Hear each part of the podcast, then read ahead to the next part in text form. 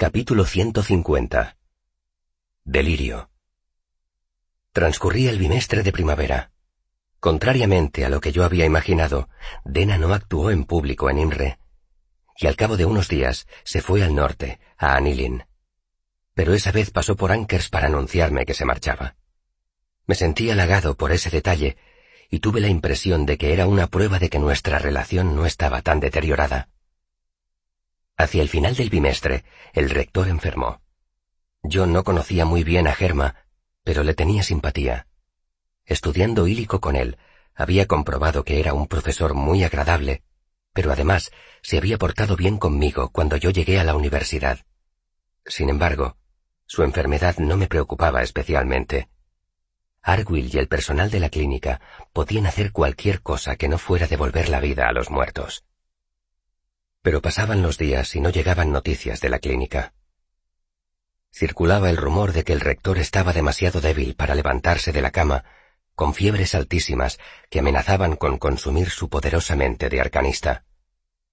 Cuando resultó obvio que Herman no podría volver a asumir sus funciones de rector a corto plazo, los maestros se reunieron para decidir quién ocuparía su lugar, quizá permanentemente, en caso de que su estado empeorara.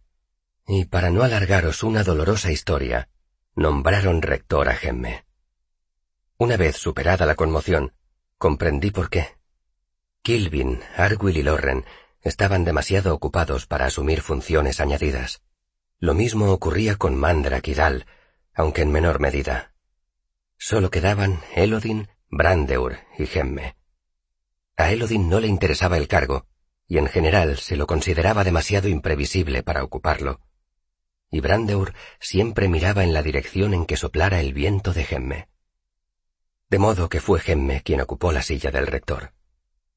A pesar de que me fastidiaba, aquello tuvo pocas consecuencias en mi vida cotidiana.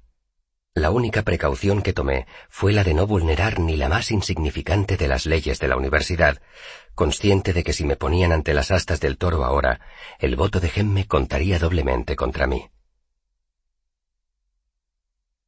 Se acercaba el proceso de admisiones, y el maestro Germa seguía débil y afiebrado. Me preparé para mi primer examen de admisión con Gemme como rector con un duro nudo de terror en el estómago. Realicé la entrevista con el mismo artificio calculado que había mantenido los dos últimos bimestres. Vacilaba y cometía algunos errores y me imponían una matrícula de unos veinte talentos, lo suficiente para ganar un poco de dinero, pero no lo suficiente para hacer demasiado el ridículo. Gemme, como siempre, me hizo preguntas ambivalentes o engañosas, pensadas para hacerme fallar, pero eso no era nada nuevo. La única diferencia real que advertí fue que Gemme sonreía mucho. Y no era una sonrisa muy agradable. Después, los maestros conferenciaron como era habitual. Luego Gemme leyó mi matrícula. Cincuenta talentos.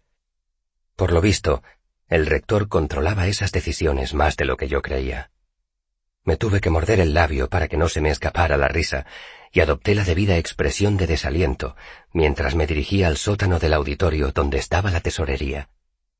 Los ojos de Riem destellaron al ver la cifra de mi matrícula.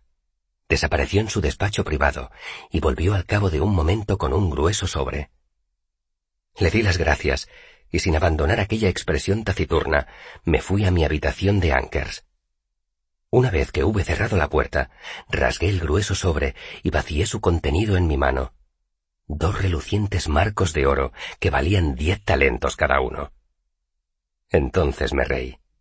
Reí hasta que se me saltaron las lágrimas y me dolieron los costados. Luego me puse mi mejor traje y fui a buscar a mis amigos, Willem y Simon, Fela y Mola, envié a un recadero a Imre con una invitación para Debbie y Crepe. Luego, alquilé un coche de cuatro caballos y todos juntos cruzamos el río hacia Imre. Paramos en el Eolio. Dena no estaba allí, pero recogimos a Deok y nos fuimos al Mesón del Rey, un local que estaba muy lejos del alcance de cualquier estudiante que se preciara. El portero observó a nuestro variopinto grupo con sorna, dispuesto a impedirnos pasar de la puerta, pero Crepe arrugó su ceño de noble y pudimos entrar sin problemas. Allí comenzó una noche de agradable decadencia que pocas veces he visto igualar. comimos y bebimos, y me hice cargo de la cuenta más que satisfecho.